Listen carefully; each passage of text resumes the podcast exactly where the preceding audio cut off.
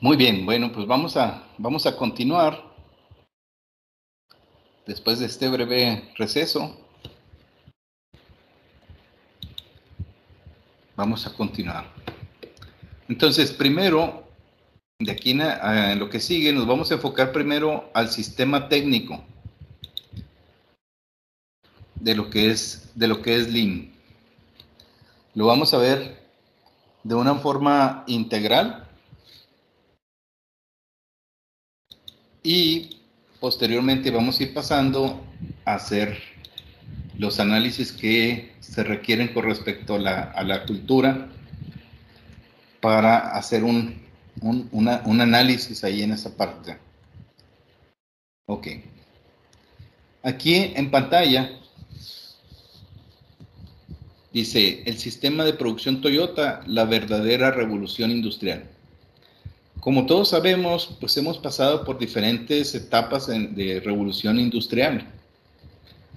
Tenemos la primera revolución industrial, que fue la introducción de equipos y producción mecánicos impulsados por agua y energía y vapor en 1784. Esa, esa etapa se le conoce como industria 1.0. Luego tenemos industria 2.0, que fue en 1870 fue la revolución industrial, donde se introduce la electricidad, el petróleo como fuentes energéticas para la producción masiva. Se, empiezan a desarrollar los principios de cadena de producción y conceptos de división de trabajo en tareas. De ahí nos vamos a Industria 3.0 en 1970, donde se empieza a realizar automatizaciones perdón, de, las, de la producción basadas en sistemas electrónicos y tecnologías de información.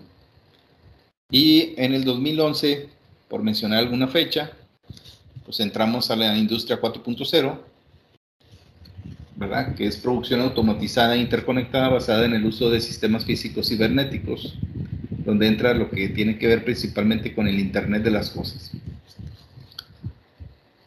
Entonces, ¿por qué se le llama al sistema de producción Toyota la verdadera revolución industrial? Taichi Ono empezó con esto en 1946. Y como vamos a profundizar más adelante, desde el punto de vista tecnológico, vamos a decir que los sistemas empresariales y de producción han valorado de manera muy importante lo que es el sistema tecnológico, los cambios tecnológicos, los cuales pues ya sabemos que son fundamentales y son muy importantes. Pero lo que hizo, ¿por qué le llaman la verdadera revolución industrial? Un argentino, Macri, que pertenece, es consultor allá en, Argentina,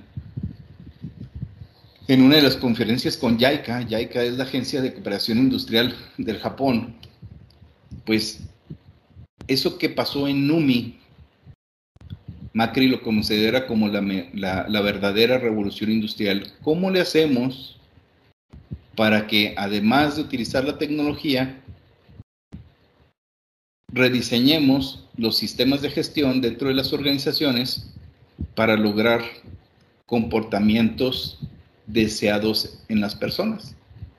Entonces, Toyota fue la primera em-, empresa que hizo eso. ¿Y cómo lo hizo? Pues ya veíamos el día de ayer, fundamentada, entre otros otras personas que contribuyeron, pero fuertemente en las ideas de Deming. Con base en las ideas de Deming, Toyota desarrolló un sistema de gestión completamente diferente al que nosotros conocíamos en Occidente.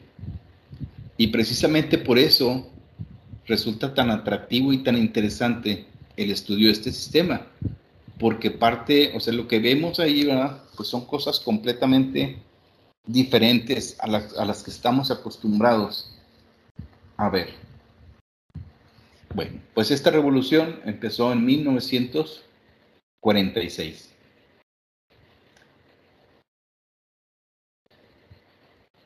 En esta, en esta diapositiva que tenemos ahorita, es la primer casa de la calidad del sistema de producción Toyota que se publicó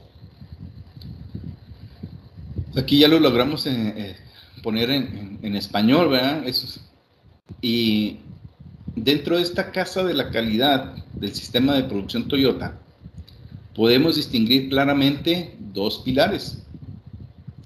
El pilar en, la parte izquierda, pues tenemos el just in time, que sería el justo a tiempo, y tenemos por el otro lado el pilar de automatización contacto humano, que tiene que ver con el pilar de la calidad. Ah, es importante eh, mencionar que es aquí hay un error en la traducción, no es automatización, es autonomatización. ¿Cuál es la diferencia? La automatización va a la incorporación de tecnologías más avanzadas para que las máquinas hagan lo mismo. La autonomatización implica el concepto de darle inteligencia a las máquinas para que en cuanto detecten alguna anormalidad, este, hagan alguna acción. Puede ser pararse, puede ser este, indicar que tienen algún tipo de problema, etcétera. Como ya, ya lo conocemos, Y dentro de su base, pues está la producción con cargas niveladas, donde se hacen mezclas de productos. O sea, el sistema de producción Toyota no está basado en economías de escala, o sea, en el sentido de decir que a mayor volumen de producción menor los costos sino que se diseñó un sistema para producir pequeños lotes de producción con bastantes cambios para poder reducir los desperdicios, sobre todo de sobreinventario y de sobreproducción, por ejemplo. Aquí la cuestión es, pasa una cosa muy interesante, ¿verdad? Eh, al principio las empresas veían nada más, como que veían nada más el pilar de justo a tiempo o sea, ignorábamos que formaba parte de un sistema más amplio. Y luego, posteriormente, empezamos a ver el segundo pilar, que tiene que ver con la parte de la calidad. Entonces, muchas empresas empezaron a realizar implementaciones, como les decía, bajo un ciclo sencillo.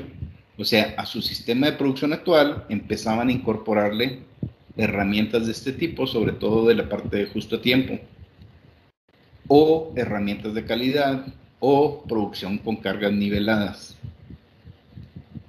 Como vamos a ver más adelante, uno de los problemas de adoptar, de, adoptar esa, ese enfoque es que eh, seleccionamos algunas unas herramientas y el proceso de implementación así es, va seleccionando dependiendo de cuál es el problema que tiene hasta llegar a construir la famosa casa de la calidad pero normalmente se omite una parte muy importante que es la parte del centro, que dice ahí respeto por las personas. Y aquí lo que nos dice, y lo vamos a, lo vamos a ir analizando con mayor profundidad, es que el respeto de las personas está relacionado con la autonomía y una atmósfera de autorresponsabilidad en lugares de trabajo.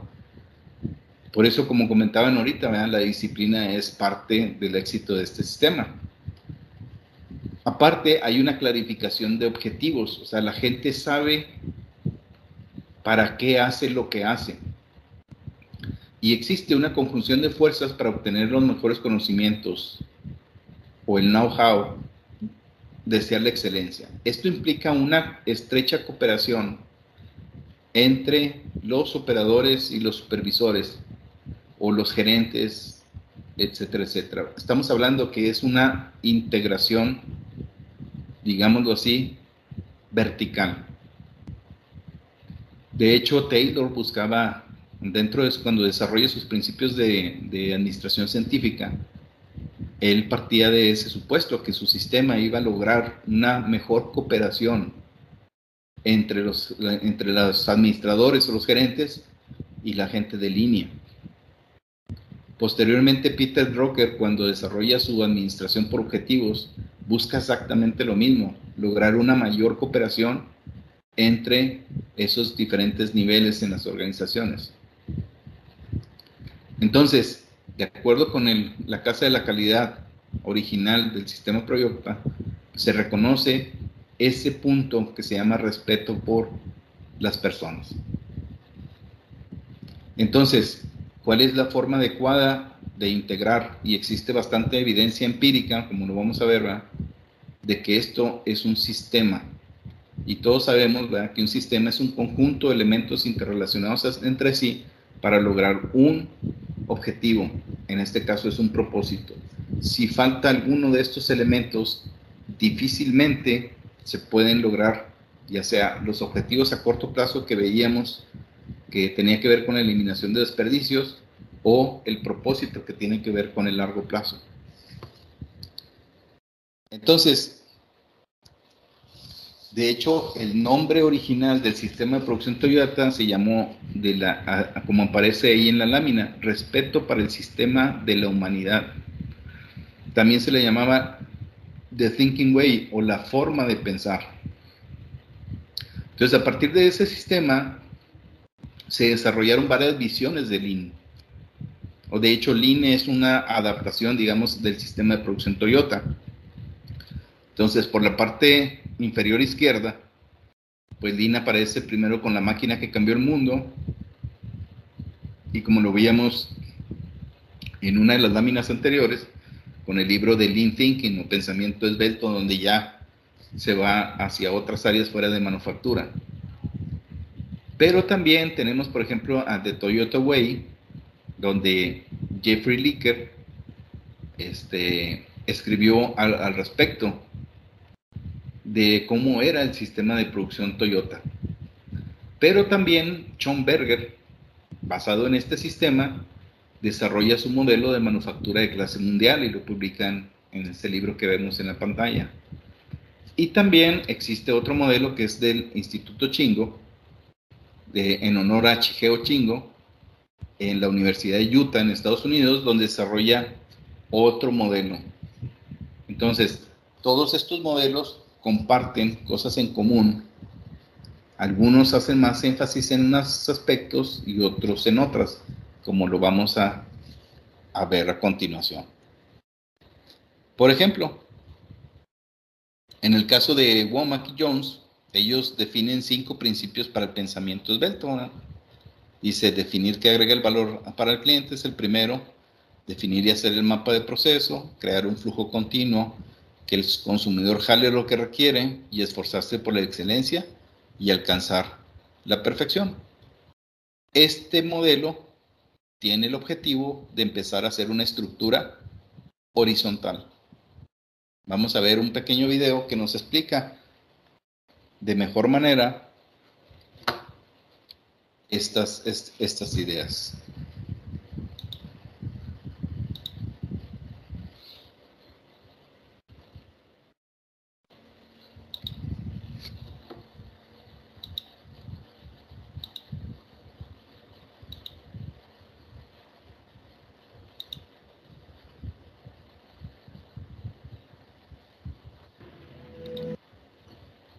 A verlo de una forma muy sencilla.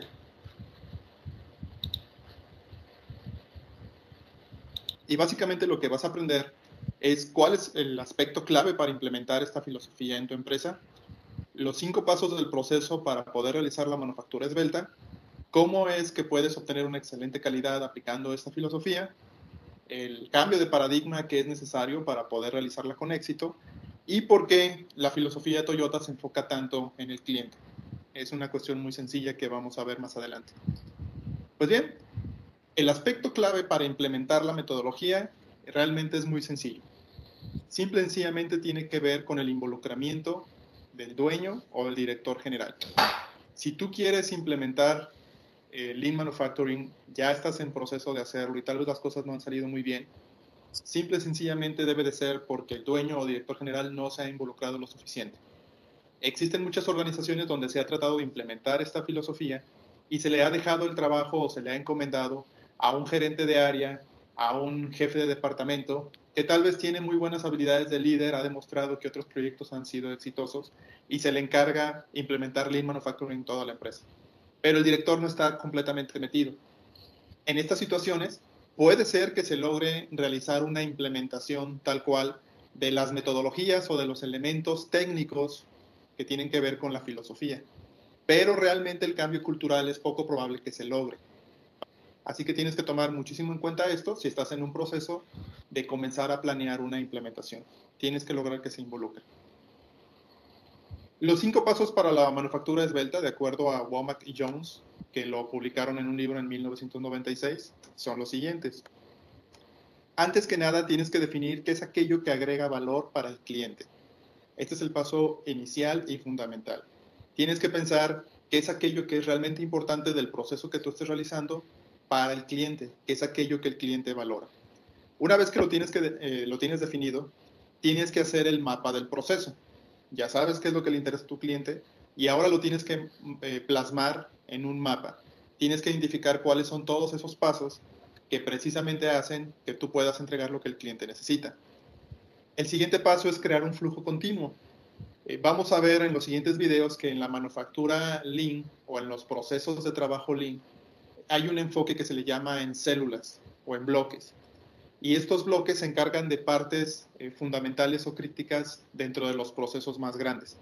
El crear un flujo continuo significa que una vez que ya definiste cuál es tu mapa del proceso, hagas que ese grupo de pasos claves o críticos para darle al cliente lo que necesita se puedan realizar sin parar, en un flujo constante, un flujo de continuo movimiento. Una vez que ya tienes esta tercera etapa controlada, tienes que procurar que el consumidor o cliente jale lo que requiere. Esto se puede aplicar tanto a tu cliente final como a los clientes internos dentro de tu proceso. Una de las características principales de la metodología es que el cliente es el que determina cómo es la demanda, el cliente determina qué es lo que se tiene que producir. Aquí es un cambio radical, como vamos a ver más adelante en los cambios de paradigma, ya que no se trata de hacer un plan de producción, producir a lo loco para tratar de eficientar los números de tu área de manufactura y después ver cómo te las arreglas para vender todo aquello que, que produjiste. Aquí de lo que se trata es de que el cliente determina qué es lo que tienes que meter a tu línea de producción. Y eso hace que tengas que tener un proceso mucho más controlado. Y por último, el quinto paso es esforzarse por la excelencia y alcanzar la, la, perfección. Esto implica que los cuatro primeros pasos, una vez que los tienes bien dominados, lo que tienes que hacer es seguirlos haciendo hasta que logres eficientar eh, tus procesos, pero tomando en cuenta este esquema. Vamos a ver más adelante cómo, cómo es un cambio de, paradigma total, pero vamos a ver unos ejemplos sencillos en las siguientes diapositivas. Antes de continuar, lo que quiero que recuerdes de, estos cinco, de estas cinco etapas es que no se pueden hacer con, una vieja, con la vieja mentalidad que traemos con respecto a cómo se hace el trabajo. Es una filosofía completamente nueva y lo que nos va a ayudar es a tener un mejor control de nuestros procesos y poderle dar al cliente lo que el cliente necesita.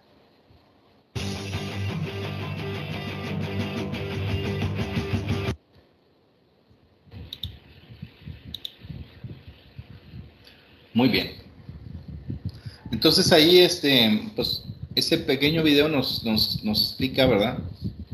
Eh, la metodología de Womack y Jones de una manera muy, muy, rápida y nos advierte de la importancia que tiene que la, participación de, sobre todo de la alta dirección en este proceso.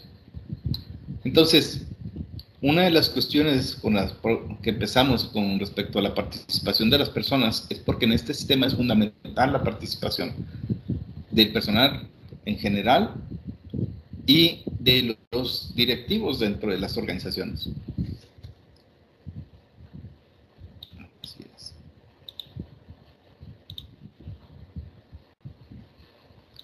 Muy bien, no sé si alguien quiera comentar algo al respecto. Tenga alguna duda.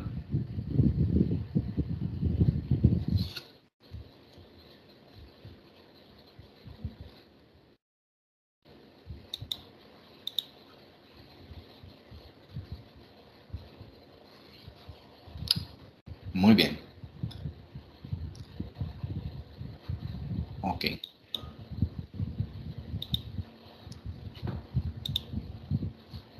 Muy bien, entonces vamos a ver entonces otro videito que nos ayuda a entender la visión de Jeffrey Licker con lo que es la Toyota Way. De manera muy general, Licker maneja un modelo que tiene 14 puntos y está dividido en las cuatro P's. Esas cuatro P's nos dice que es la filosofía, los procesos, personas y socios y las soluciones. Jeffrey Licker dice que la mayoría de las compañías que han implementado estas metodologías han fracasado o no han tenido los resultados esperados porque se han enfocado nada más en esta P, en los procesos, y han descuidado la filosofía, a las personas y en lograr realmente contribuir con soluciones para la mejora continua. Y también habla de los valores de los líderes dentro de, esta organización. Está lo que es el desafío, el Kaizen, el respeto y trabajo en, equipo. Este es respeto por el individuo y una metodología que también es un valor que se convierte en una metodología que se llama Genshin Butsu, que significa ir al lugar de trabajo y obtener los datos de forma directa. Entonces, vamos a ver este videito que nos explica todo el modelo de Jeffrey Licker.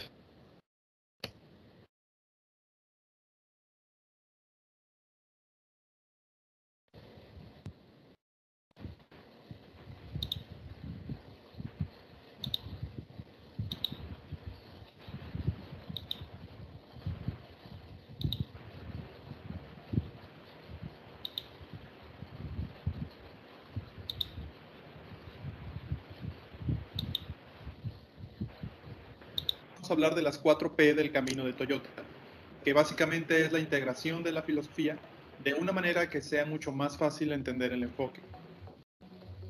Lo que vamos a ver es específicamente qué son las 4P y cómo se integran. Se le llama 4P básicamente por la palabra que conlleva cada una de estas actividades que tienes que hacer o de estas partes de la metodología que tienes que adaptar.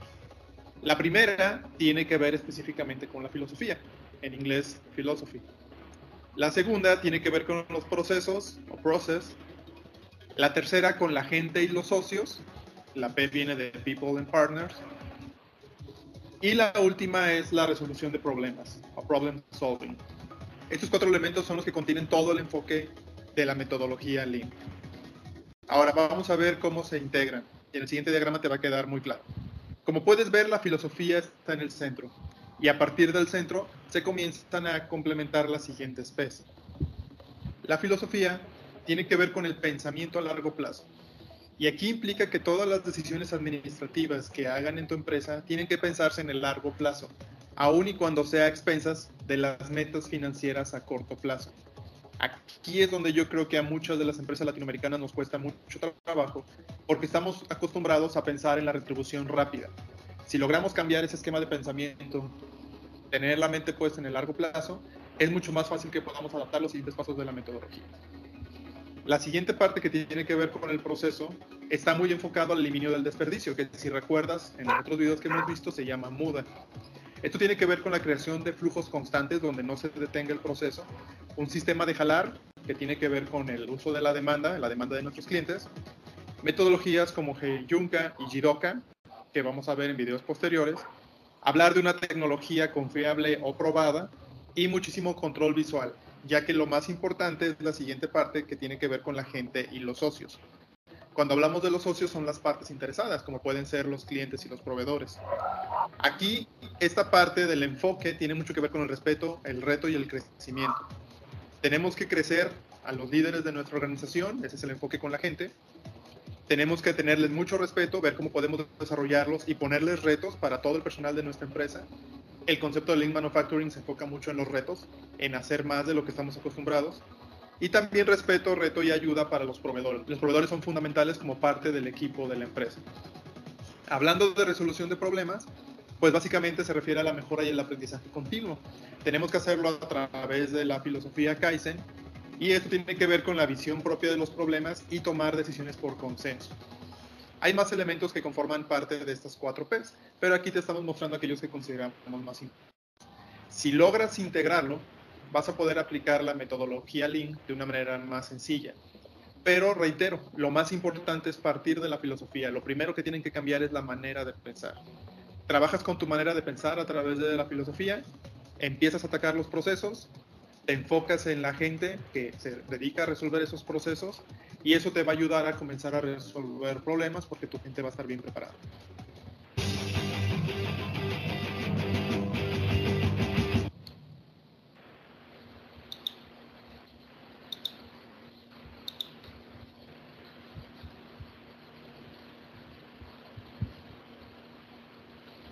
Muy bien, entonces ahí este Jeffrey Licker Nos, nos advierte ¿verdad? que son, hay cuatro áreas fundamentales, filosofía, procesos, personas y socios y solución de problemas.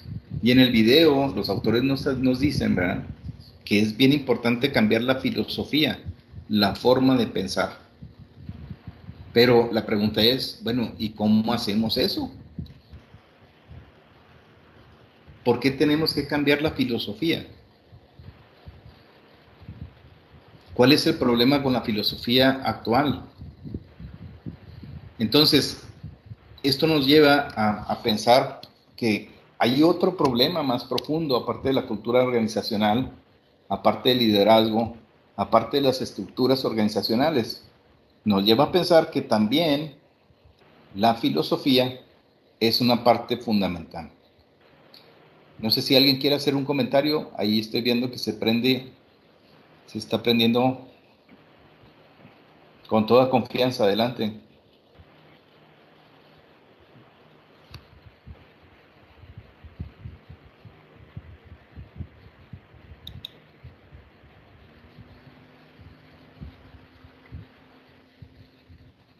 Salvador García.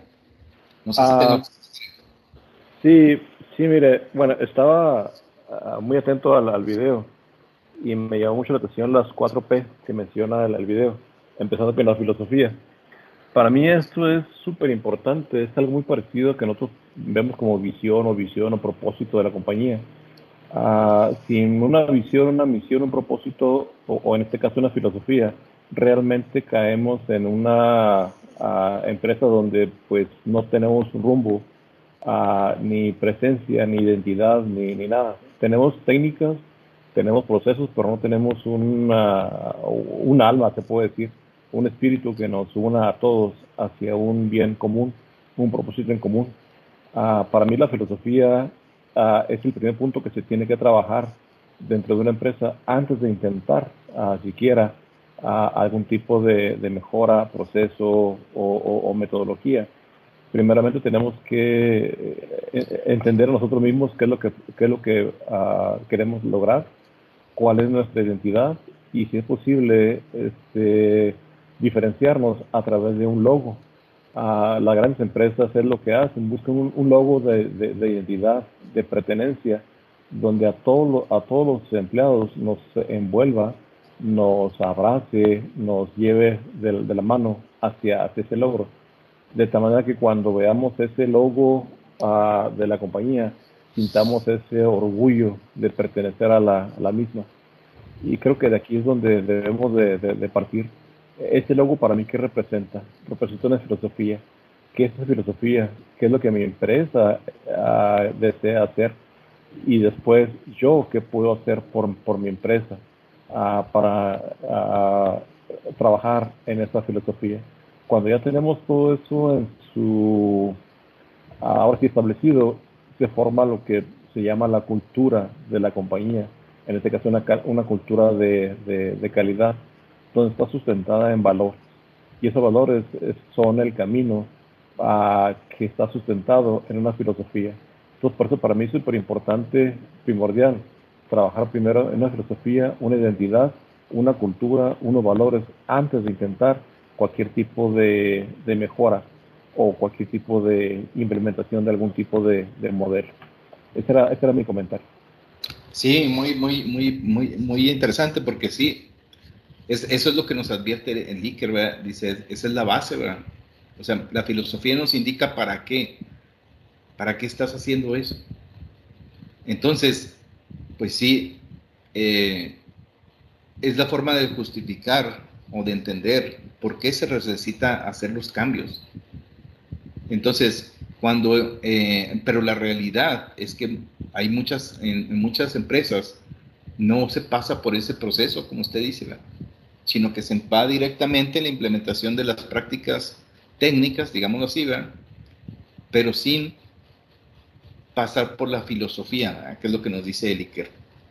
No sé, aquí la compañera Patricia Yajaira, Patricia a lo mejor quería comentar algo también. Eh,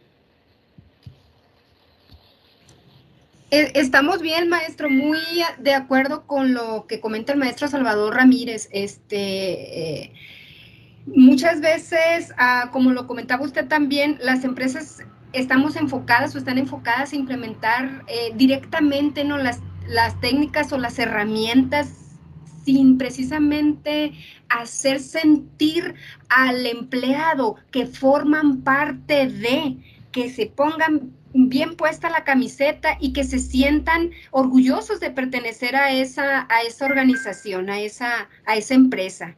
Entonces, eh, por ahí se debería de comenzar. Eh, eso es todo, maestro Arturo. Sí, muy bien, muchas gracias. Sí, exactamente, eso es, es, es, parte de esto, ¿verdad? Porque ahí viene, ¿verdad? Personal y socios. O sea, no, no podemos dejar en este proceso de cambio fuera a las personas que realizan las actividades. O sea, son parte inherente de ese proceso de cambio. Porque a final de cuentas, si se conjuntan esos elementos, desde el punto de vista teórico, pues es como se van a solucionar los problemas. Si no están esos elementos, no pueden solucionarse los problemas o va a ser mucho más difícil. Sí, Salvador. Así es. Más para complementar, me llegó a la, a la mente en una conferencia que asistí y ahorita me llegó ese flashazo. Decía el, el, presentador, decía, cuando nosotros vimos a, Japón que estaba ah, creciendo en sus ah, modelos de, de, empresa, de negocio, fuimos a, aprender de ellos, aprendimos filosofías y técnicas y nos, nos, trajimos a, a nosotros hacia, hacia nosotros, hacia, hacia, hacia, México, Estados Unidos. Sin embargo, algo pasó, dijo. Llegaron las técnicas, pero no llegó la filosofía. Como que se desplumaron en el mar, en el océano, y nos llegaron las puras técnicas y no pudimos hacer nada. Algo se nos perdió en el mar, en ese trayecto. es, es, interesante eso, sí, efectivamente, llegan las técnicas y, y pues o sea, la realidad es que ahorita con tanta información, pues las técnicas están accesibles en Internet. Pero, bueno, ¿y por qué las empresas están batallando para poder implementar estos sistemas? Pues es lo que dice Licker, Dice, es que le falta, o sea, el modelo mental que se está utilizando, le faltan esos elementos. Entonces, no, y se lo dice a las, a las compañías, no esperes que por copiar las técnicas de Toyota, vas a tener los resultados de Toyota. Estamos hablando de dos cosas muy, muy diferentes. O sea, se requiere un cambio mucho más profundo y es tan profundo que involucra a lo que comenta Licker y comentamos aquí, la filosofía de la empresa. Así es. Muy bien, muy interesantes comentarios. Vamos a continuar. Vamos a continuar.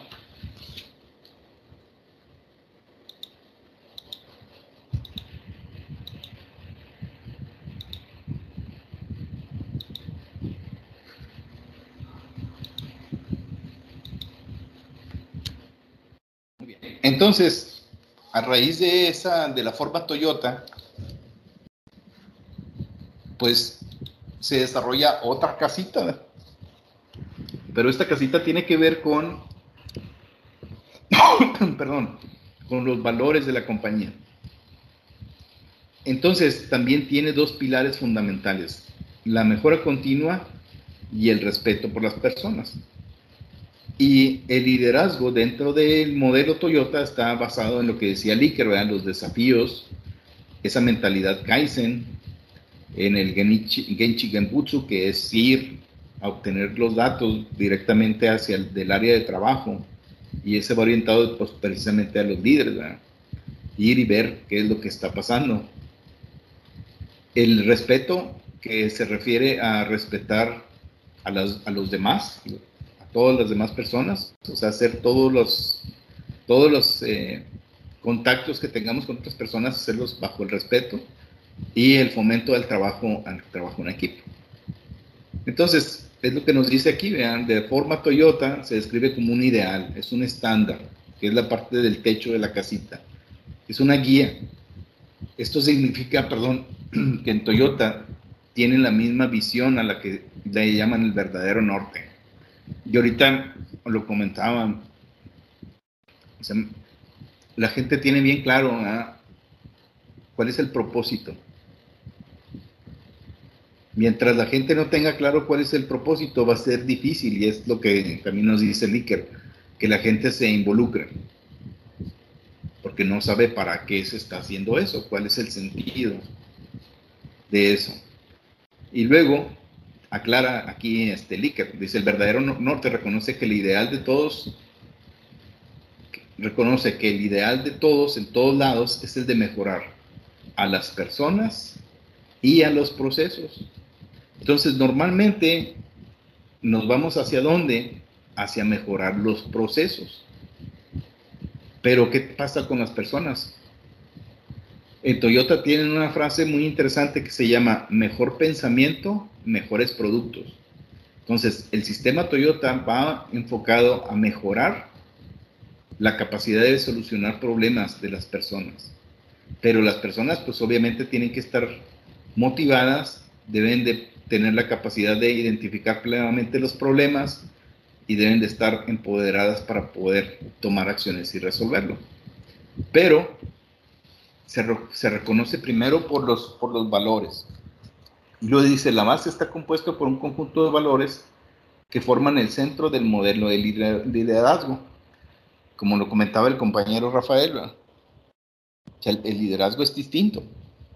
Entonces, dentro de esta dentro del sistema, pues el liderazgo está basado en estos, en estos valores que los vamos a, a, detallar más adelantito. Lo dice, cualquier desarrollo personal empieza con estos valores y el propósito de la compañía. Por ejemplo, el propósito se puede definir como satisfacer, sorprender y complacer a los clientes en un ambiente de constante cambio y ser un negocio próspero. Entonces, durante mucho tiempo se pensó que no se podían lograr objetivos simultáneos. Toyota nos ha enseñado que sí se puede, o sea, sí se puede satisfacer al cliente y se puede tener un negocio próspero. Y se puede tener un buen ambiente de trabajo. Y se puede tener buenas relaciones con los proveedores. Y se puede respetar el ambiente. Y se puede respetar a la sociedad en su conjunto para aportarle cosas a la sociedad. Y eso es algo que hace muy interesante precisamente este, esta idea de, la forma Toyota. Y aquí vienen varias reflexiones sobre los dos pilares, que es respeto por el individuo y la mejora continua. Normalmente, como les mencionaba, nos vamos sobre la mejora continua. Es el pilar que vemos. Pero el respeto por el individuo no lo vemos. Dice aquí, el respeto por el individuo consiste en reconocer el talento de los individuos y desarrollarlo, así como darle la oportunidad de encontrar las mejores soluciones a los problemas.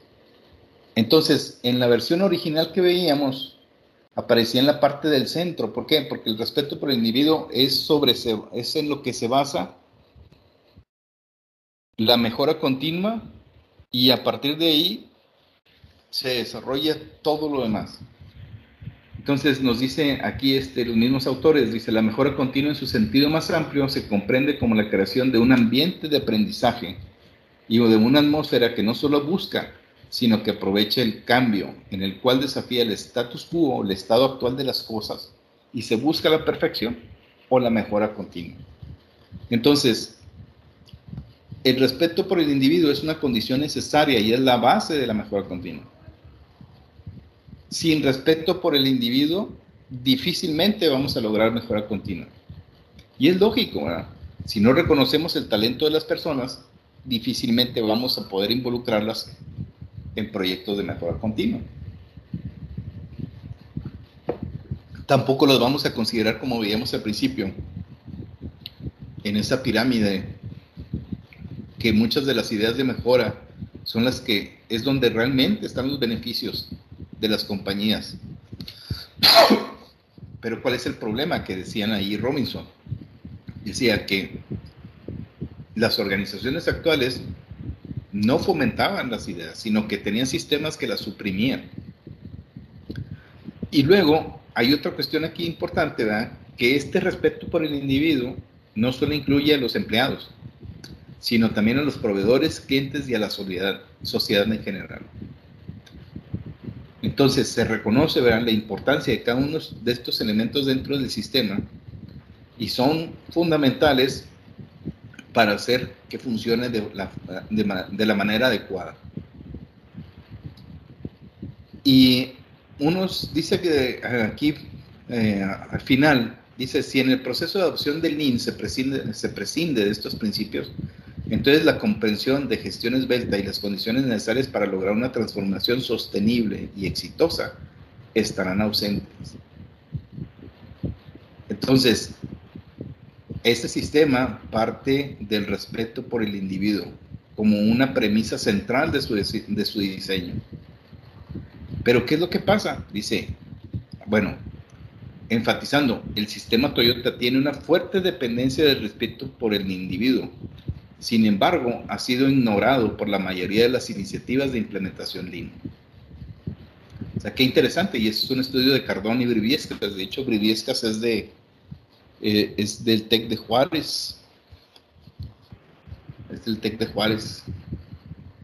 Entonces, este, pues normalmente nos vamos con la mejora continua, con la aplicación de las herramientas y las técnicas y omitimos lo que nos dice aquí, el respeto por el individuo. Y muchas compañías así lo hacen, porque dentro de su filosofía así está establecida.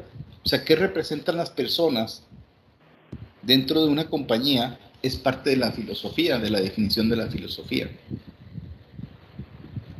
Y ahorita, afortunadamente, muchas compañías sí, sí mencionan que su activo más importante son las personas. O sea, a nivel de valores, muchas organizaciones lo reconocen. Pero, como vamos a ver más adelante, en este sistema, ese reconocimiento tiene un valor mucho más profundo todavía que del nivel de valores. Va al nivel de la filosofía.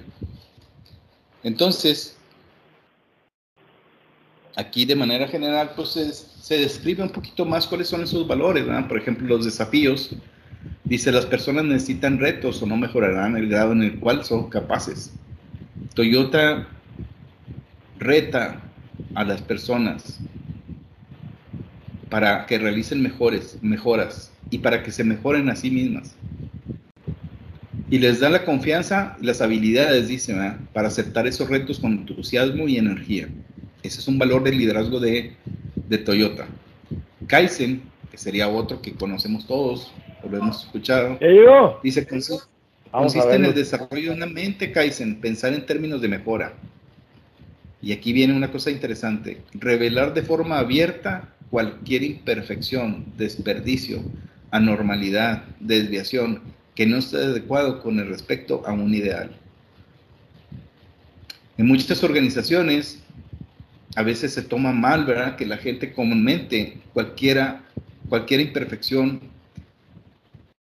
que exista, incluso no sé si les haya tocado escuchar la frase de aquí no le pagamos para que piense, le pagamos para que haga. Entonces dentro de Toyota eso es otro, es otra forma ¿verdad? diferente. Y luego tenemos el concepto de Kenchi Genbutsu, Dice, una creencia dentro de Toyota es que la mejora continua depende de ir a observar directamente, en donde se agrega valor al producto o al servicio, para recolectar información de forma directa. Los líderes necesitan formar una visión clara de la situación actual por medio de una observación sistemática.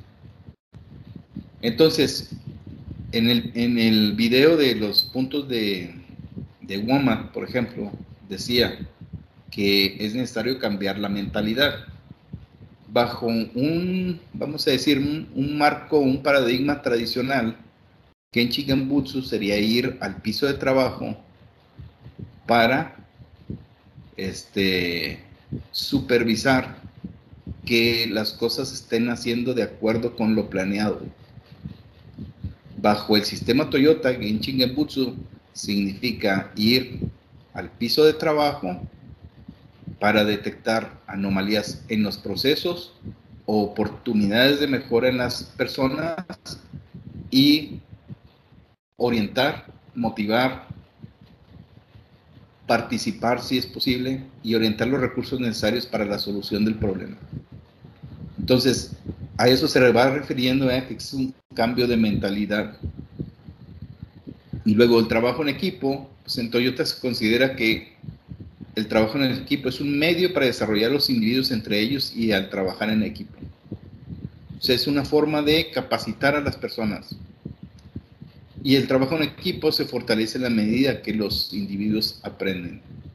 Por eso es importante el otro principio, el que ponemos al principio, el respeto que se manifiesta en todas las actividades que se realizan y hacia cualquier persona con la que se interactúa. Entonces esos son los valores que utiliza este, este sistema y es importante definirlos para tenerlos este, eh, de una forma más clara. Muy bien. Entonces ahí ya, ya vimos que, que este modelo depende de la filosofía, pasa por los procesos, las personas y la solución de problemas. Vimos que se requiere un tipo de liderazgo diferente, tiene sus características propias, que desde el punto de vista filosófico, los valores es el respeto por el individuo y la mejora continua, y que los valores que deben de promover y practicar los líderes pues son estos, eh, desafíos Kaizen, Genchi, Genbutsu, trabajo en equipo y respeto. Y ahora sí, de acuerdo con el modelo de Likert, ¿qué sigue? Pues sigue lo que es la parte técnica. Y la parte técnica, ahí tenemos lo que es la casa de la calidad, que ya la habíamos visto anteriormente. Esta es una casa de la calidad más más eh, posterior, ¿verdad? Y ahí vemos claramente los dos pilares, el justo a tiempo, el Jidoka, la producción nivelada en la base, procesos estables, y estandarizados. Pero fíjense cómo en la parte del medio ¿eh? se hizo implícita, o más bien se hizo tácita, el valor del respeto por el individuo. O sea, al decir que, eh, quiero decir cuando digo que se hace tácito es que ya no aparece ahí, sino que se va a ver reflejado en la gente y en el trabajo en equipo, en la mejora continua y en la reducción de, desperdicios. Entonces, esta es otra, otra reflexión que aparece en base a, a esto.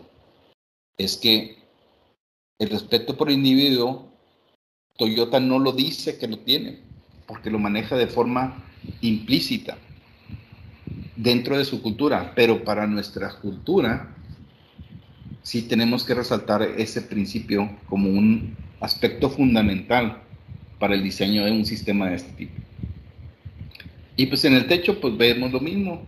Eso no aparecía en, el primer, en la primera casa, ¿verdad? Mejor calidad, menor costo, menor tiempo de entrega, mejor, seguridad y por último una alta moral, o sea, un buen ambiente de trabajo. Es lo que se decía con la mejora continua, un ambiente de aprendizaje, ¿verdad? Esta es la casa de la calidad que utiliza la Alianza de Certificación de Lean. Esta está publicada en internet por la Asociación de, Ingenieros Mecánicos en una alianza estratégica con la Asociación Americana de la Calidad, la Asociación de Excelencia en Manufactura, eh, etc. Entonces esta es, es la casa que, que se enseña para cuestiones de certificación, ¿verdad? vamos a ver un, video que nos explica brevemente, ¿verdad? En qué consiste.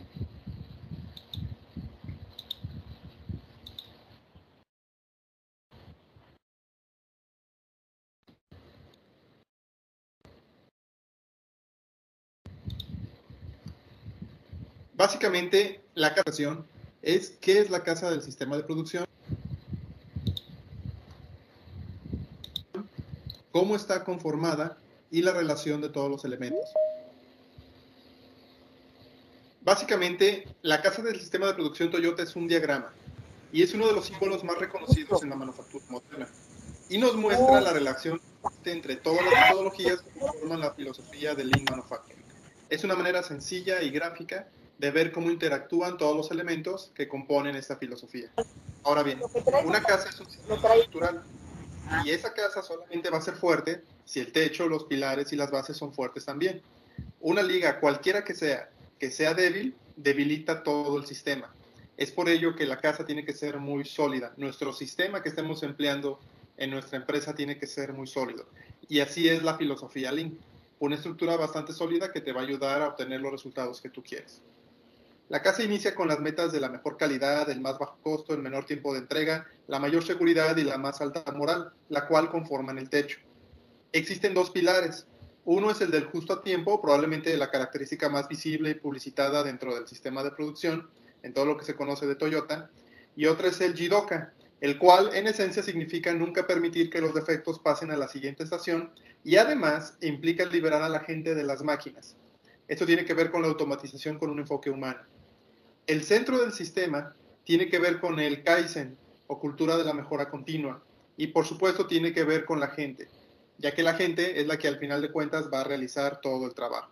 Por supuesto que también tiene que ver con una reducción de desperdicios o muda, como ya lo hemos visto en videos anteriores. Finalmente, hay varios elementos base que incluyen la necesidad de estandarización, estabilidad, confiabilidad en los procesos y también el Heijunka, el cual significa una nivelación del programa de producción tanto en el volumen como en la variedad. Una programación nivelada o Heijunka es necesaria para mantener el sistema estable y para permitir un mínimo de inventarios. Todo esto es lo que constituye la filosofía Toyota y todos estos elementos interactúan en diferentes momentos dentro de una empresa para poder lograr la mejor calidad hacia nuestros clientes. Ahora bien, ¿cómo es la relación entre estos elementos? Básicamente cada elemento de la casa es por sí mismo crítico, pero es mucho más importante la manera en que los elementos se refuerzan uno con otro. Por ejemplo, justo a tiempo significa surtir el producto indicado en el momento preciso en la cantidad correcta. Lo ideal del flujo de una pieza es hacer cada unidad a un tiempo determinado, conforme lo necesita el consumidor, conforme la demanda. Eh, para esto vamos a utilizar la palabra takt, que es una palabra alemana que significa ritmo. Ahora, para hacer esta producción vamos a utilizar pequeños amortiguadores, lo cual significa que los problemas como los de calidad serán visibles de una manera inmediata. Esto va a reforzar el Jidoka, el cual detiene el proceso de producción. Esto significa que los trabajadores deben resolver inmediatamente los problemas y rápidamente reiniciar la producción. La base de la casa es la estabilidad operacional, pero irónicamente, el sistema de producción Toyota requiere para trabajar un pequeño inventario y parar la producción cuando existen los problemas que causan inestabilidad al sistema, para de esta forma crear un sentido de urgencia entre los trabajadores. Si ubicas la diferencia con la producción en masa, por ejemplo, cuando una máquina falla, no hay un sentido de urgencia porque el departamento de mantenimiento hace una programación para poderla arreglar y mientras tanto todo el inventario de exceso que se hizo sirve para que las operaciones continúen funcionando. En contraste, en Lean Manufacturing, cuando un operador detiene un equipo para arreglar un problema, otras operaciones dejan de producir y esto hace que se genere una crisis. Y lo que sucede aquí es que siempre se va a tener un sentido de urgencia en producción para arreglar los problemas en conjunto y hacer que el equipo corra de nuevo. Si el mismo problema sucede constantemente, la gerencia debe concluir rápidamente que esta es una situación crítica y tal vez, por ejemplo, inviertan en mantenimiento productivo total, o TPM por sus siglas en inglés, en donde todos aprenden cómo limpiar, inspeccionar y mantener los equipos en funcionamiento óptimo. Esto implica que el sistema tiene que tener un alto nivel de estabilidad para que no esté constantemente deteniéndose. Todo esto es lo que hace que funcione de una manera más eficiente. Las personas es el centro de la casa porque solamente a través del mejoramiento continuo puede la operación conseguir la estabilidad necesaria.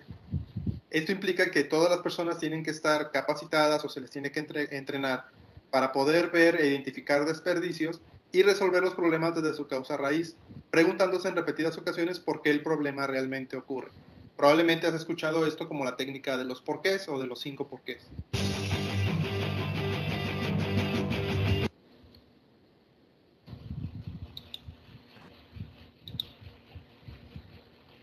Muy bien, ¿no? Pues ahí tenemos entonces una breve explicación de lo que es la casa de la calidad. Si lo... ¿Alguien quiere comentar algo?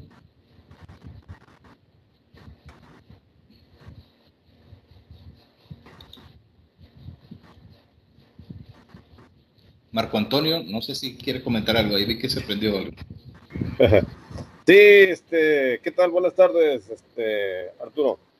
buenas tardes. Eh, buenas tardes. Yo estoy de acuerdo en lo que, lo que estoy viendo en los videos y la información que traen, pero yo creo que para mí es muy importante la educación de la gente. O sea, los principios básicos de la gente son muy importantes.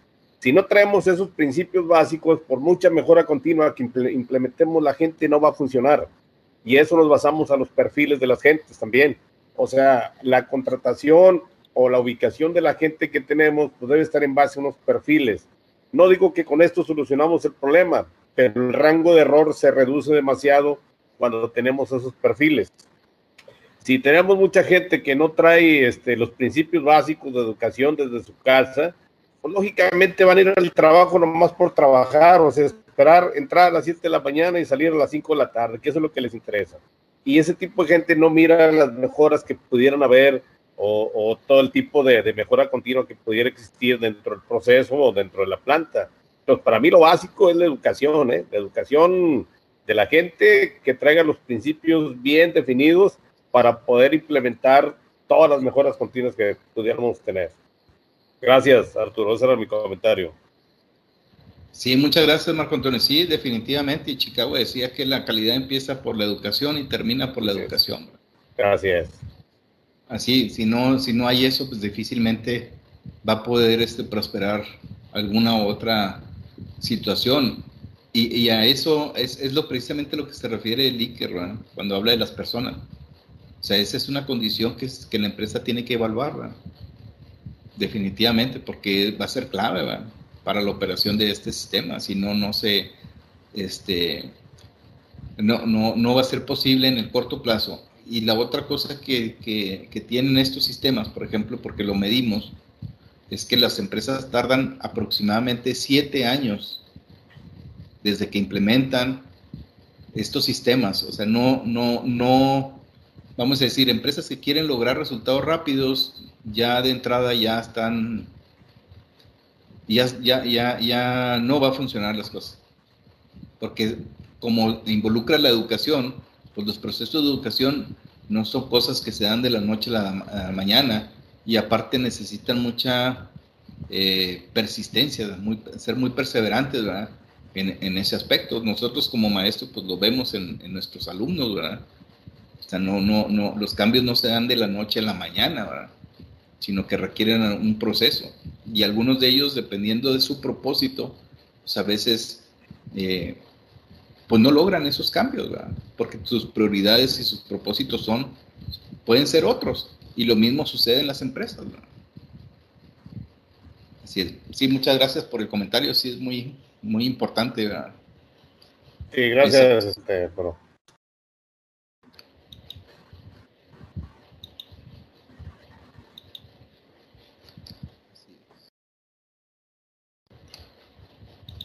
Muy bien, entonces esta es otra casa de la calidad.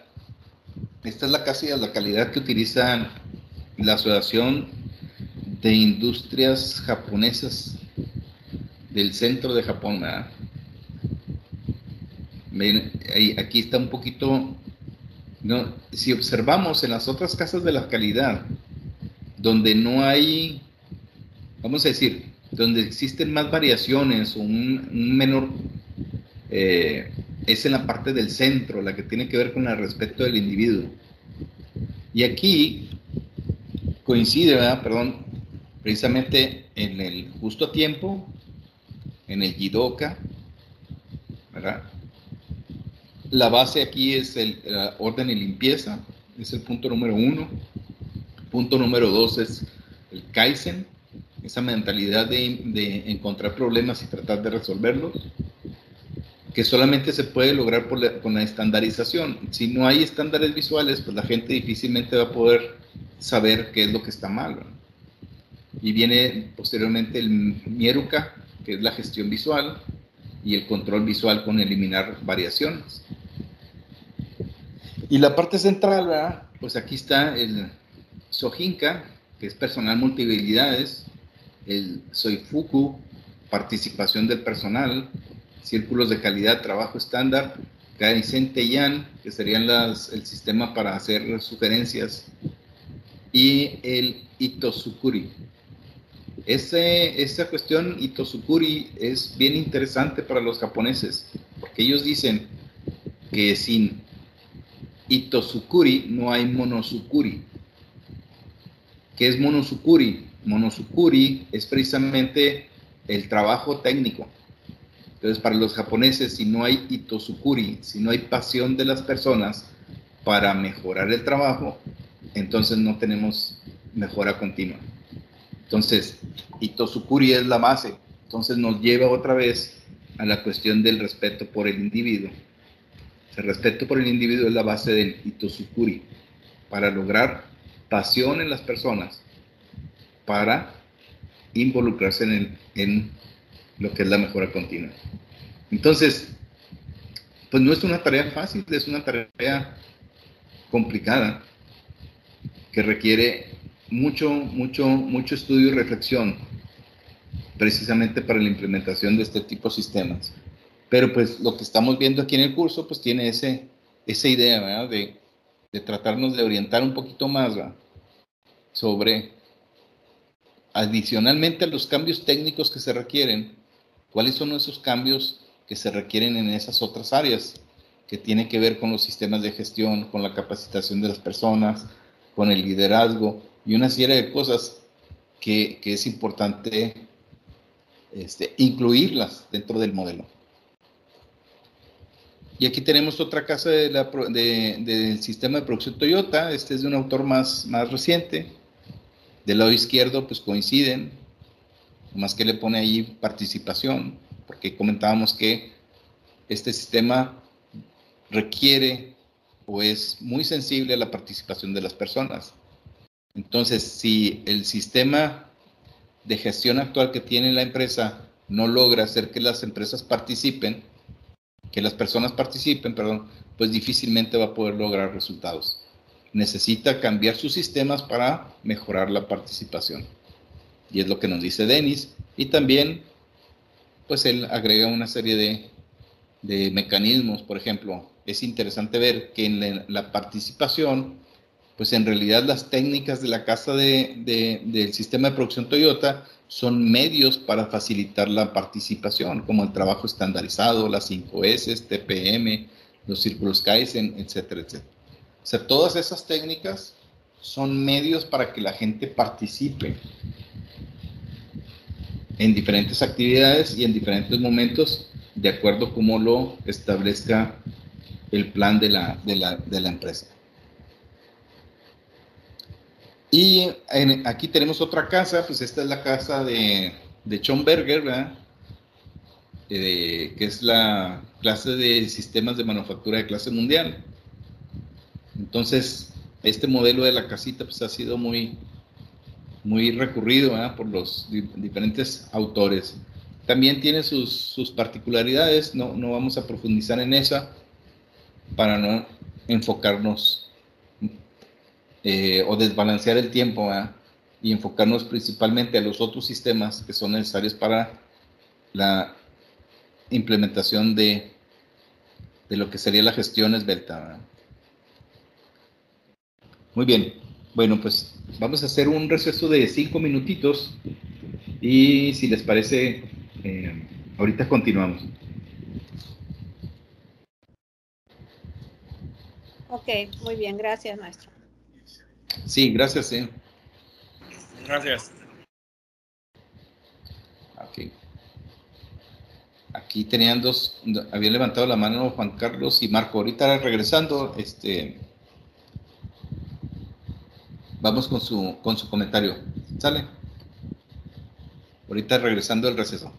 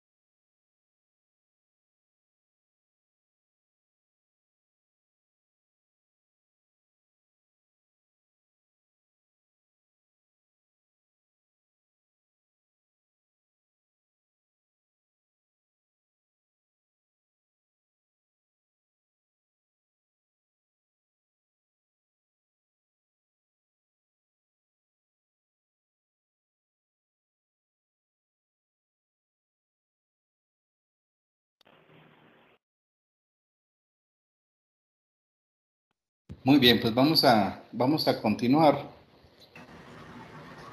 Aquí hay, hay varios, varios comentarios, ¿verdad? Está eh, compañero Marco Antonio. Así es, Arturo. Este, mira, por ahí, ahorita que hablamos, estamos hablando del tema sobre la mejora continua. Por ahí, este Chigueo Chingo, que es el autor de los Pocayoques, eh, diseña con algunos colegas de él una tablita donde cataloga eh, cinco niveles de nivel mundial. Eh, el nivel 4 y 5 se educa a la gente de tal manera en la cuestión estadística, ¿verdad? Para que ellos entiendan que si no miden, pues no mejoran. Entonces, el punto clave de ahí es cuando entras al nivel 4, donde se implemente ya una estadística más, formal en la planta para que los mismos operarios vayan entendiendo el concepto de mejora continua. Eh, de tal manera que cuando entras al nivel 5, explica él que ya cuando estás en ese nivel es cuando se involucran ellos a resolver problemas en su línea junto con los supervisores y la gente de arriba donde ya utilizan las famosas banderas rojas, verdes y moradas, en donde ellos escriben cómo pudieron solucionar el problema. Aquí lo interesante es de que se va educando la gente eh, en base a la estadística eh, para llegar al cero defectos, que es la finalidad de los pocayoques. Y les enseña a, diferenciar eh, los niveles de pocayoque que existen, uno, dos o tres, ¿verdad? Y dónde se instalan. Entonces la gente se empieza a mentalizar en ese aspecto. Entonces se hace un equipo completo de la planta entre operarios, gerentes y no gerentes para la, para la mejora continua de los procesos que tenemos establecidos en la planta. Y ha funcionado porque uno de los casos fue Toyota. Y así como Toyota ha habido otras plantas, ¿verdad? Que les ha funcionado el, el, el cero defectos. Pero empezó con una educación básica de estadística donde la gente supiera cómo medir para poder mejorar. Si no mides, pues no mejoras que esa era la clave eh, fundamental de esto, ¿no?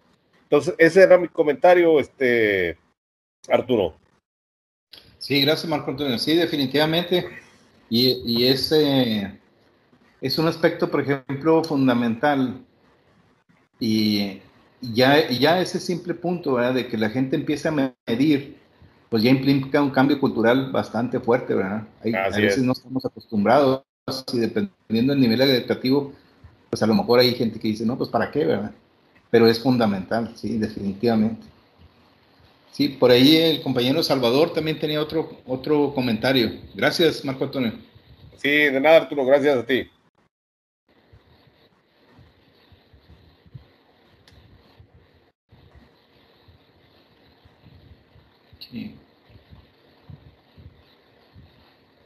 También eh, Juan Carlos Guido, creo que usted tenía un comentario antes de que nos fuéramos de, receso. Maestro Arturo, el maestro Salvador tiene eh, muy tiene problemas con su internet, está muy inestable. Por eso a lo ah, mejor ahorita, ajá, este, a lo mejor ahorita no es, no está conectado porque se conecta y vuelve. Está, eh, ha estado este día un poquito batallando con su internet. Ah, muy bien, gracias, maestra. Que, que este, sí, pobre, ¿verdad? Estás batallando. Buenas tardes, maestro. Sí. Ah, sí, buenas este, tardes. Yo quería opinar sobre aquí en Iguala Guerrero, eh, este, algunos empresarios no le apuestan mucho a la capacitación. Entonces aquí lo que veo, digo, de la mejora continua queremos aplicar, a lo mejor como maestros queremos aplicar algunas técnicas en las maquiladoras que tenemos aquí en la región, pero en ocasiones el empresario no se presta, no tiene la apertura. Y entonces, eh, siempre cuando los visitamos, siempre están molestos ellos de que no cumplen con la expectativa, que les regresan el producto, que el personal eh, no asiste todos los días a trabajar, hay mucha rotación de personal y entonces en ese aspecto pues uno les quiere vender la idea, pero a veces la cultura que tienen estos empresarios, digo, se oye feo decirlo, pero de la región es un poquito cerrada y he tenido la experiencia en otros estados, en, Puebla, en Querétaro, que la apertura es, es al 360 grados, o sea, luego, luego te atienden y ellos quieren que tú les digas herramientas para que ellos puedan eh, pues ir mejorando sus procesos. Y con la ayuda de nuestros alumnos de residencias, pues eso también es una herramienta muy útil, pero en ocasiones aquí, digo, en nuestra región, sería feo decirlo, en mi estado, Guerrero, todavía no, no visualizan el que tú les puedas no vender una capacitación como para que nos paguen, sino que hacerles ver el vínculo con el apoyo de los alumnos de residencias. ¿sí? Entonces, en ese aspecto no, no tenemos esa apertura. ¿sí? Y es triste decirlo, pues, en ese aspecto, ¿no? Sí, es eso. Y, no creo que nomás en, allá, allá donde usted comenta, allá en Iguala, es un factor común que lo vamos a ver más adelante. En muchas empresas existe eso. ¿Por qué? Porque los empresarios se han educado en base a, que deben de tener una administración por resultados en el corto plazo. Entonces, normalmente ellos quieren ver resultados casi mágicos, de la noche a la mañana así como muchos gerentes también en muchas compañías. ¿verdad? Entonces, eso es parte importante de este tipo de transformaciones. Y bien lo decía Deming, no, no puedes esperar resultados rápidos. Es más, los sistemas contables con los que cuentas ahorita no son adecuados para medir los avances en este tipo de implementaciones. Entonces, sí requieren mucha, como usted dice, también mucha capacitación y educación por parte de los, de los empresarios. Aunque también, y vale la pena decirlo, hay otros que están tratando de, de, capacitarse ellos mismos primero para poder mejorar sus, sus empresas. Sí. Acá el compañero, muchas gracias maestro. Acá el compañero Rafael también estaba levantando la mano. Sí, lo que comentaba el compañero anterior, eh, yo quería comentar algo. Por ejemplo, yo veo en Reynosa que sí, hay empresas que les gusta la invertir, que quieren invertir en sus empleados. Este, y yo pienso del curso que nos estás compartiendo, que dependemos mucho de las empresas. Si las empresas quieren, o sea, del verbo querer, ¿verdad? Y también creer, ¿verdad? creer que va a haber un cambio, ¿verdad? Pues obviamente tenemos, ahora sí, no que sea la causa raíz, ¿verdad? pero eh, en todos los mapas que nos has mostrado y videos, ¿verdad? se habla mucho de las personas invertir, invertirle. La capacitación es continua, no puedes dar un curso y ya toda la vida, no, no, no, es, es como en la escuela, ¿verdad? otra vez y otra vez y repíteslo y que, oye, que no entendió, yo me, yo me he encontrado con empresas que son americanas y de repente me dicen los gerentes, los líderes, me dicen, ya estoy aprendiendo japonés porque los dueños ya son japoneses, entonces no quiero que me den de baja, ¿verdad? No, pues tienes que adecuarte. Se autoentrenaron, ¿verdad? Porque tenían miedo, así como en Japón, que les da miedo renunciar, porque allá les cobran cuando renuncian, ¿verdad? O, tienen otra, otra cultura, ¿verdad? Para la renuncia. Y obviamente, pues depende de las empresas, ¿verdad? Primero, querer entrenar, creer, ¿verdad? Valorarlos y potenciarlos, ¿verdad? En, en de acuerdo a la competencia, ¿verdad?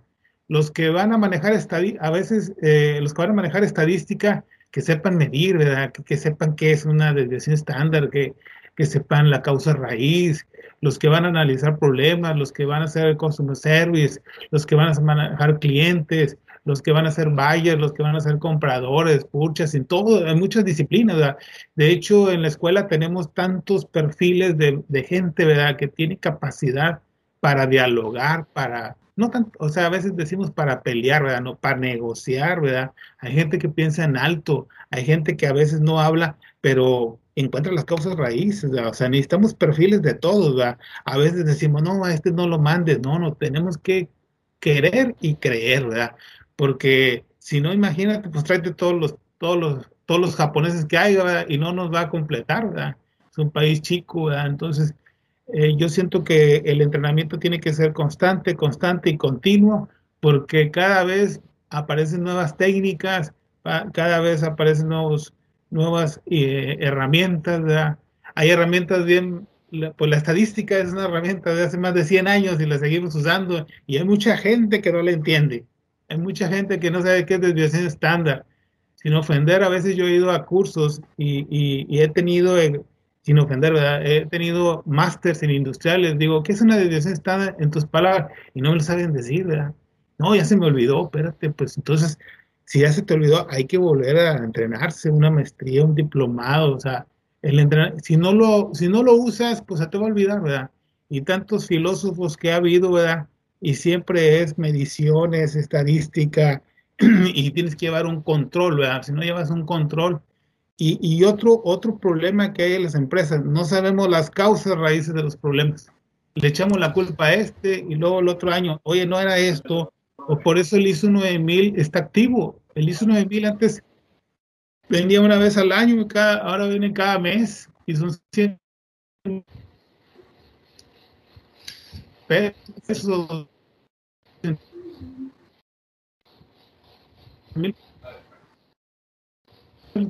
La empresa. Entonces, está pagando más en ISO y, pagando en entrenamiento y, y las empresas quieran.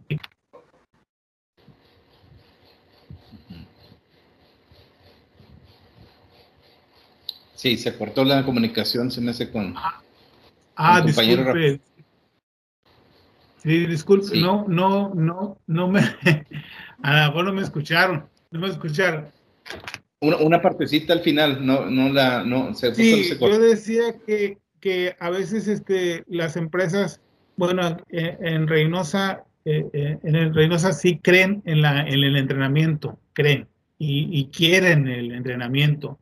Y este, pues obviamente para potencializar a los empleados en sus diferentes disciplinas de compras, de, ventas, de customer service, de operadores, o sea, entrenar a todos, ¿verdad? Porque también, porque a veces hay empresas que nomás entrenan el puro gerente, puro el jefe, y luego al mes ya renuncia, o sea, o, no le dan continuidad a un curso, ¿verdad? Entonces, este, y, y, también otro, otra debilidad que tenemos, pues yo digo en todas las empresas, a veces no sabemos la causa raíz de los problemas. La causa de raíz de los problemas no lo sabemos y ese es, ¿por qué? Porque no, no está la competencia, no está entrenada la competencia. ¿ves? Eh, el ingeniero que analiza, el analizador, pues mándalo a un curso, mándalo a diseño, mándalo a que... Eh, eh,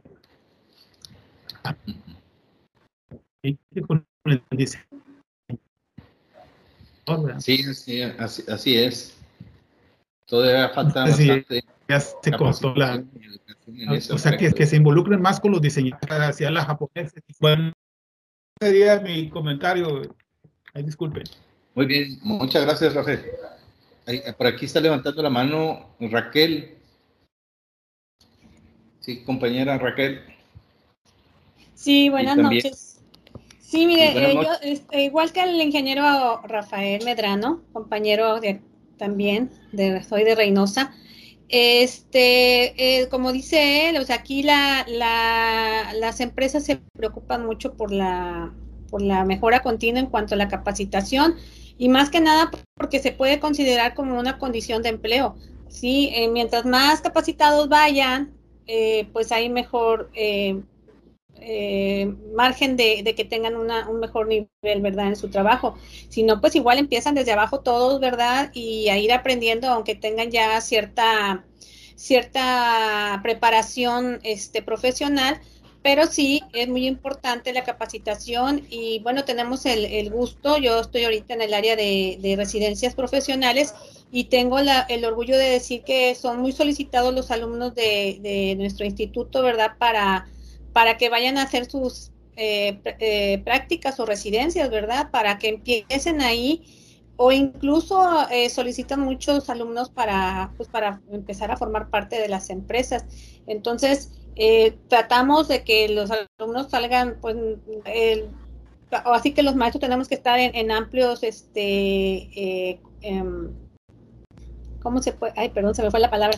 Tenemos que estar también al, al, al, día con las capacitaciones para poder darles a ellos, ¿verdad? Esa, ese, ese margen de poder este, darles esa, ese conocimiento, ¿verdad? O bien indicarles dónde hay ese tipo de capacitación para que ellos también no vayan eh, pues en blanco, ¿verdad? Casi pues, lo bueno es que la mayoría ya muchos son trabajadores, pero los que son nuevos pues hay que enviarlos lo más preparados que se pueda y, y, es lo mismo, o sea, la capacitación debe ser constante, no nada más aprender ahorita y ya, ¿verdad?, dormirnos en nuestros laureles.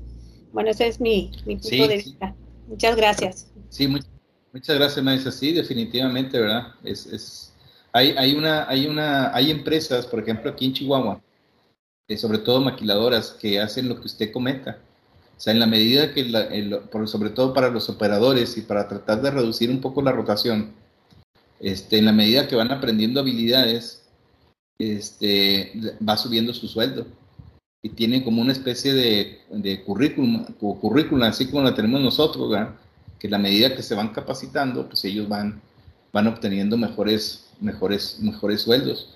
Y eso como que ha funcionado bastante bien, precisamente para disminuir la rotación, porque muchos empresarios no, no capacitan, porque es lo que dicen, pues ¿para qué lo capacito? Si a lo mejor se me va el día de mañana. Así es. Sí, gracias, maestro. aquí el compañero Marco Antonio también tiene un comentario.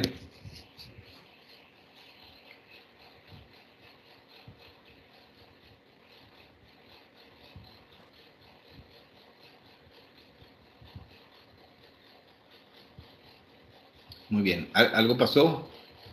Este, no sé si por ahí se me haya pasado alguien que no lo haya visto. Ah, ahí lo veo. Sí, Marco Antonio.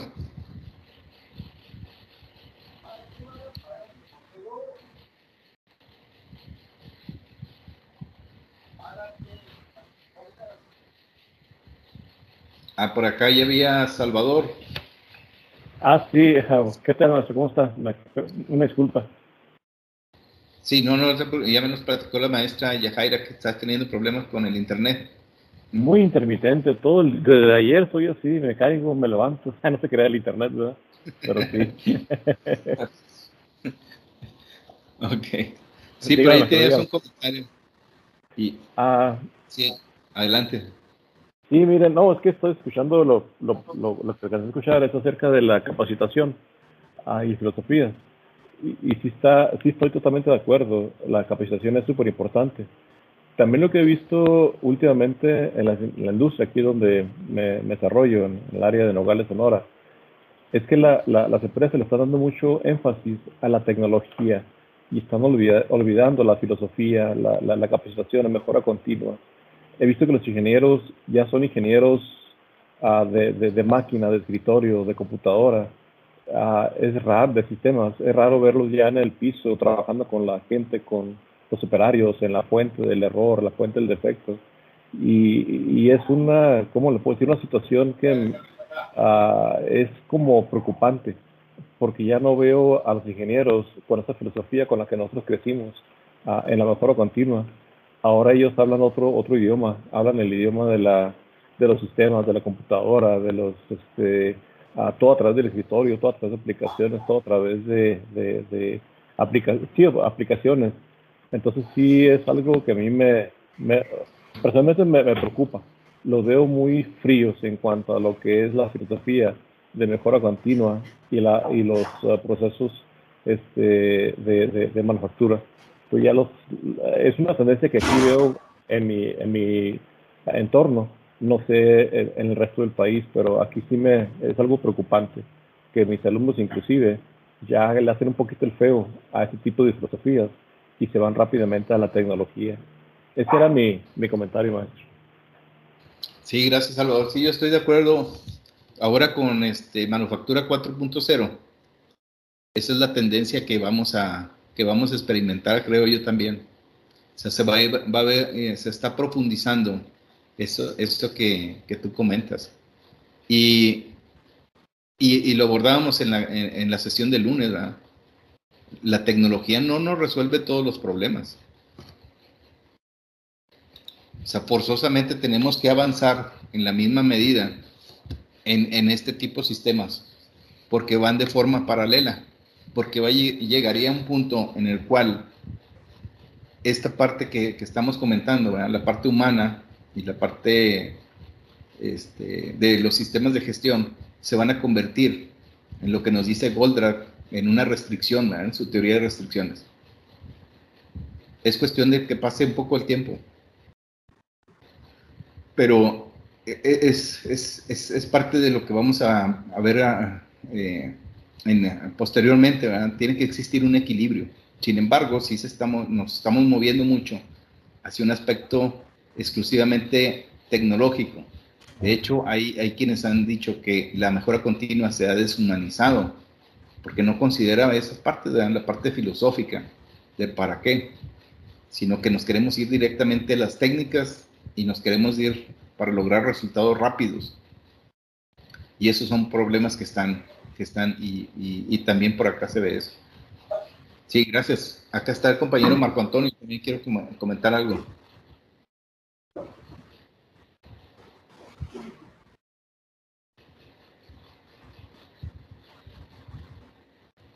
Sí. Marco Antonio, si ¿sí, nos escucha? Adelante.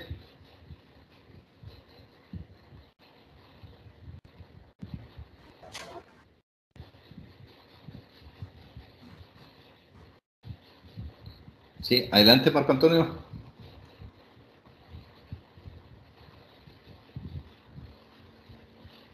Ok, ahorita lo retomamos, parece que algo, algo sucedió. Entonces, en, ese sentido de lo que comentaba Salvador, aquí es precisamente... Ah, Marco Antonio.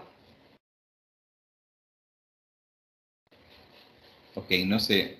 Ahorita, ahorita lo retomamos. Marco Antonio, sí. ¿Usted quiere comentar algo?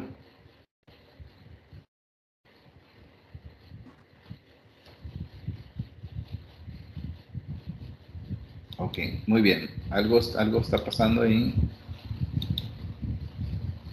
Ok.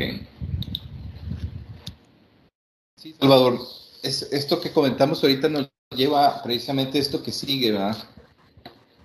En diversas investigaciones se, se considera, ¿verdad?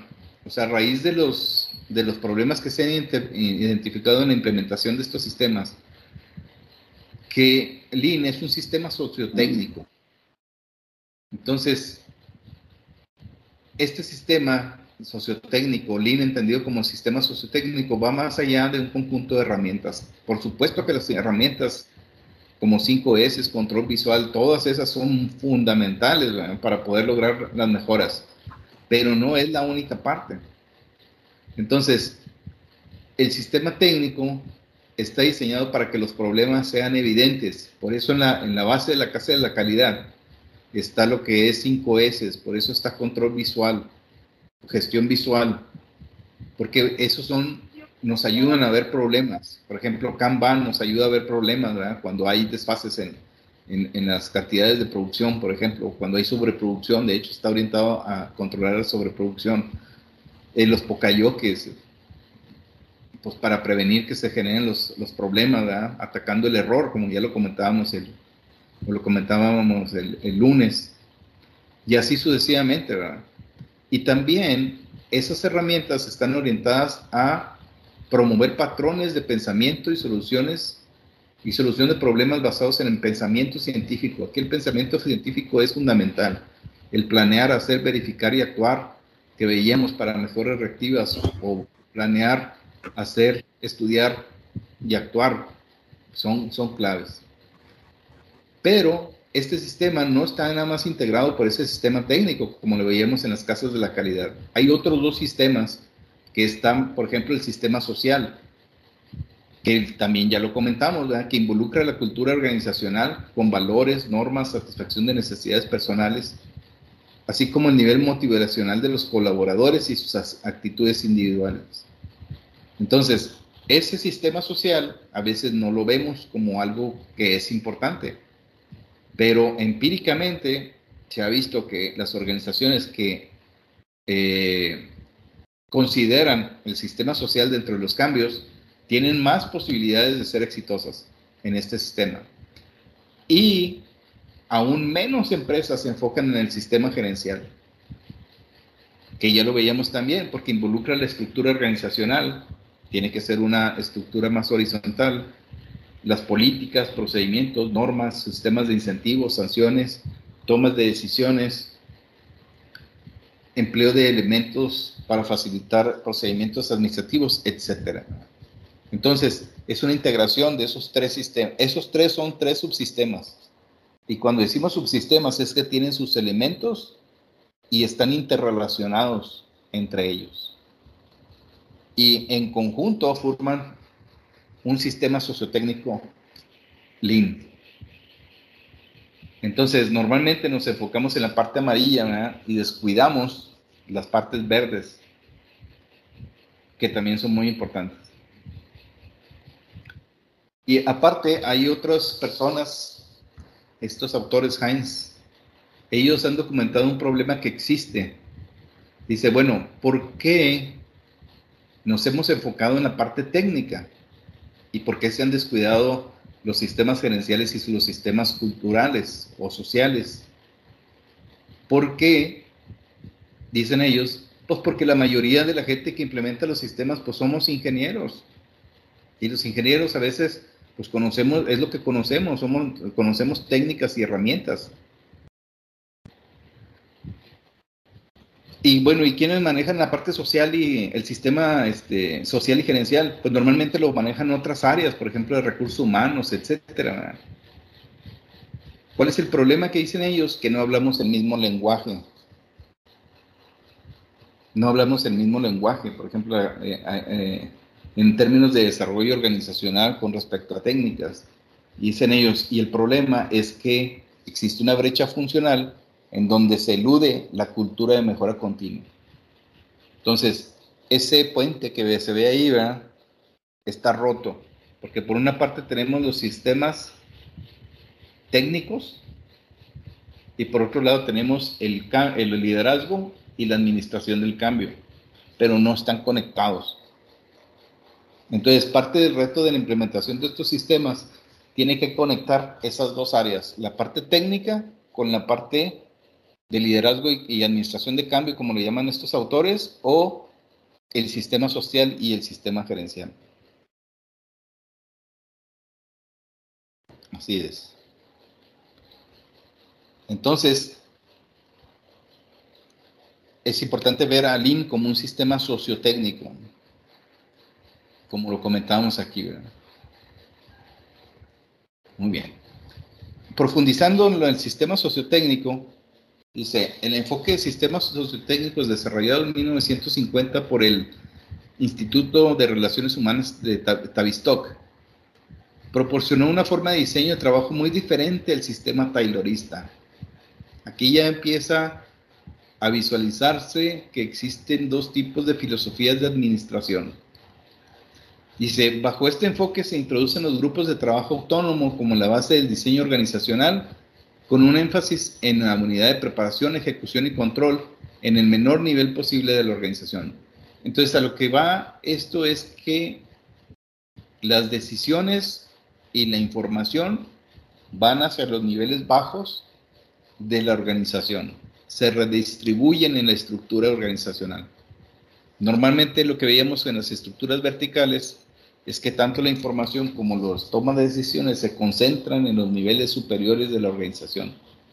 Y la gente de línea realmente tiene muy poca información para hacer su trabajo y definitivamente no toma ningún tipo de decisión. Entonces, bajo este enfoque sociotécnico, está orientado al propósito. Aquí vemos otra vez, era una de las características de las estructuras horizontales, y está dirigido al sistema completo. O sea, no, es más importante el sistema técnico que el social, o no es más importante el gerencial que el técnico, sino que los tres están interrelacionados de diferentes formas y los tres son igualmente importantes.